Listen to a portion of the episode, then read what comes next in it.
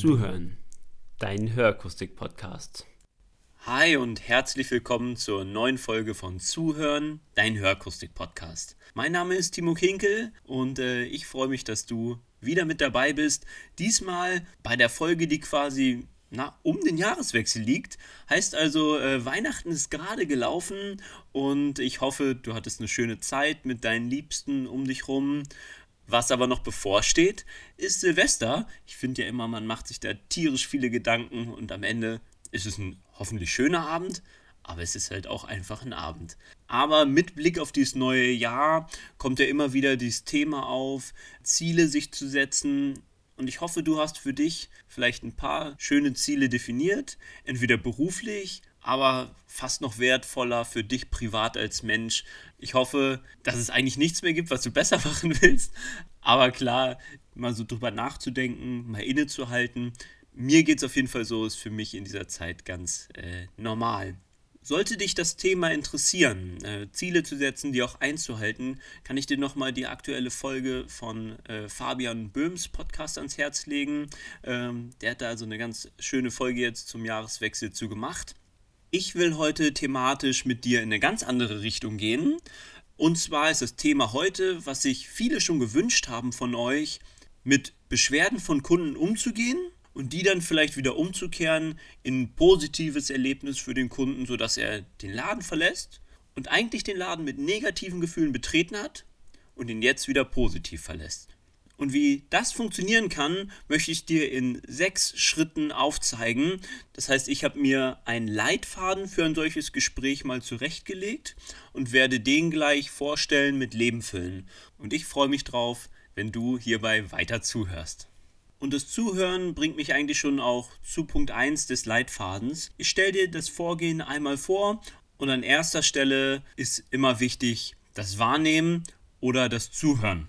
Das heißt, ein Kunde, der den Laden mit ein bisschen grimmiger Miene betritt und ein Problem hat. Der kommt ja in allererster Linie, weil er dieses Problem teilen will, seinen Gefühlen erstmal irgendwie Luft geben will. Und wenn er dann noch eine Lösung dafür bekommt, ist es super.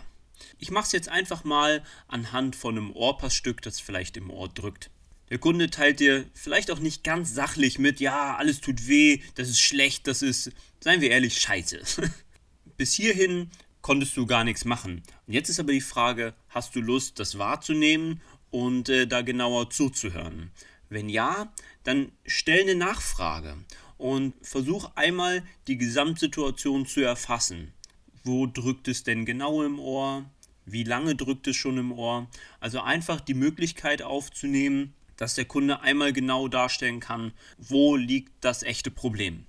Klar muss sein, versuch sachlich nachzufragen, um hier wirklich auch ans Ziel zu kommen und auch Fragen zu stellen, die dich später fachlich weiterbringen, äh, um zu bewerten, wo könnte das genaue Problem liegen aber höre da wirklich zu und versuche auch den Subtext mitzuhören. Auch das ist ja ein Teil unserer Arbeit und äh, einer der Gesellen in dem Laden, wo ich mal angefangen hat, hat damals immer gesagt, Hörakustiker sein heißt in irgendeiner Form auch Detektiv zu sein und äh, das trifft hier vielleicht ganz gut drauf zu.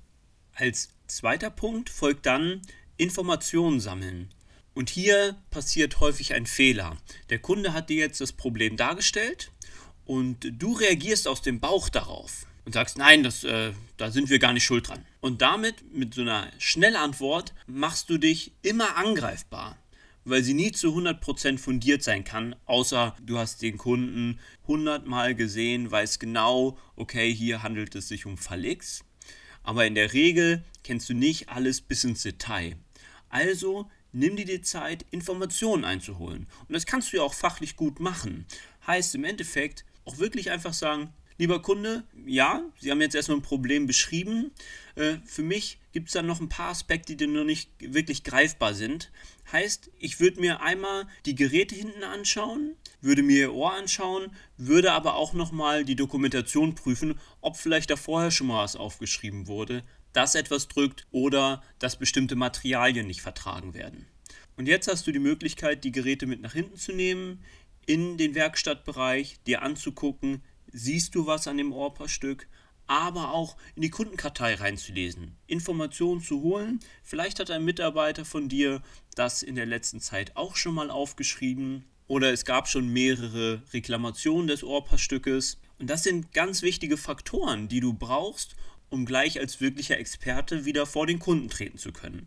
Also für mich einer der allerwichtigsten Punkte, diese Zeit sich zu nehmen, Informationen einzuholen und nicht einfach aus dem Bauch auf diese Beschwerde zu reagieren und sagen, nein, ist nicht so oder ja, Sie haben recht, hier haben Sie ganz viele Batterien als Entschuldigung.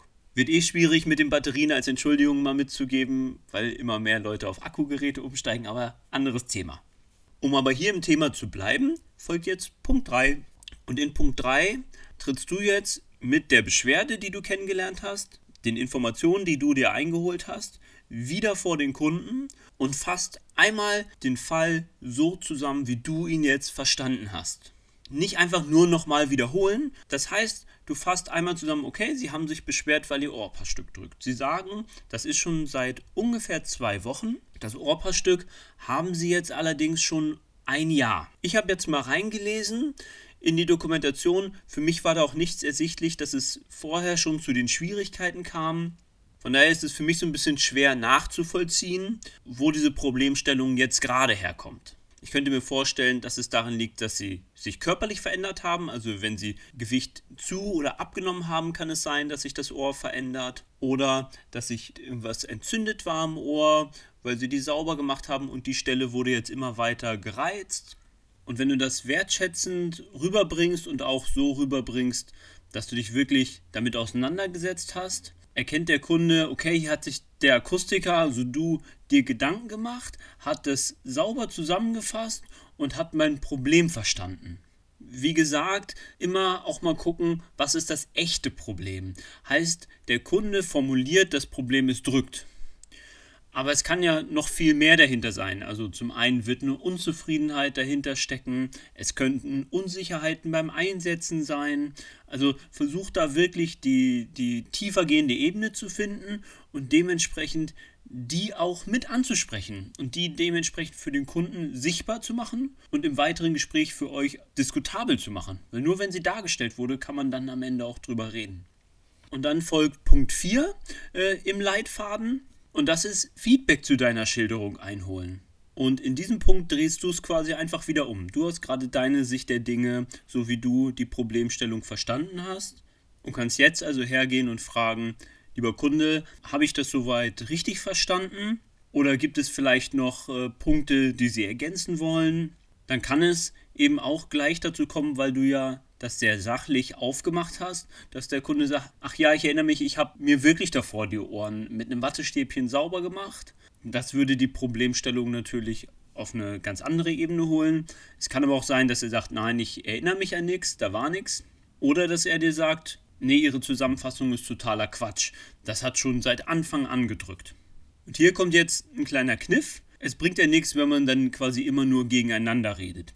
Wenn der Kunde sagt, nein, das ist alles Unfug, was Sie erzählen, das hat schon von Anfang an gedrückt, dann kannst du hier in dieser Situation einfach sagen, okay, dann schildern Sie es doch nochmal ganz kurz, wie ist es für Sie gelaufen. Das heißt, du gehst quasi eigentlich wieder an den Anfang des Gesprächs zurück und startest mit dem Anhören der Problemstellung und gehst wieder darüber, dass du dir Informationen zu dieser Aussage einholst, fasst es auch wieder zusammen und dann steht ihr wieder am selben Punkt, aber diesmal nochmal verständlicher. Also hier die Situation, man kann von Stufe 4 auch wieder zu Stufe 1 zurück und sich dann wieder durcharbeiten. Wir bleiben jetzt aber einfach mal in Stufe 4 und der Kunde sagt, ja Mensch, das stimmt wohl, ich habe neue Medikamente bekommen und habe relativ stark abgenommen, was dann auch das Gewebe mit ändern kann und dadurch ist es ja nur einfach so, dass weniger Polstermasse quasi äh, am Ohr ist und äh, das Ohrpassstück dann direkter auf den Knochen Nerven drücken kann. Okay, und so ist jetzt bei Punkt 4 auch ein Konsens da. Ihr habt beide eine ähnliche Sicht der Dinge und äh, das bringt uns zu Punkt 5. Und das ist was, was man eigentlich schon die ganze Zeit irgendwie machen will, dem Kunden eine Lösung anbieten für das Problem, was er geschildert hat. In diesem Fall könnte das jetzt sein, Mensch, äh, dann nehmen wir heute eine neue Abformung und lass ihn daraus ein neues Ohrpassstück anfertigen. Und damit sie jetzt erstmal weniger Schwierigkeiten haben, würde ich mir das Ohrpaarstück einmal angucken, ob ich hieran nicht vielleicht gleich schon etwas verändern kann, abfräsen kann, äh, etwas lackieren kann, sodass es später wieder besser im Ohr sitzt. Es wird kein Optimalzustand. Den stellen wir dann aber mit dem neu zu fertigen Ohrpaarstück her. Sind Sie damit einverstanden? Also das relativ kurz. Wichtig bei diesem Lösung anbieten, biete eine Lösung für das Problem an, was der Kunde geschildert hat, biete aber auch eine Lösung an für das Unterbewusste. In der Regel ist das, dass der Kunde drucklos werden will, weil er sauer ist oder dass er enttäuscht ist, dass er sich unsicher fühlt. Auch mit diesen weichen Faktoren musst du da arbeiten, damit sich der Kunde am Ende wirklich abgeholt fühlt. Die Lösung war hier jetzt relativ einfach herzuleiten. In anderen Fällen kann das natürlich auch mal ein Rabatt sein, wenn man selber einen Fehler gebaut hat.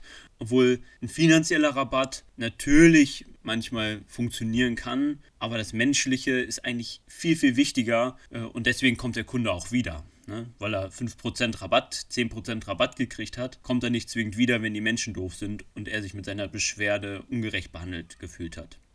Und so steht jetzt diese Lösung und dann kommt noch der letzte Punkt, der sechste. Und äh, der holt ganz viele von diesen weichen Faktoren ab, die ich gerade angesprochen habe.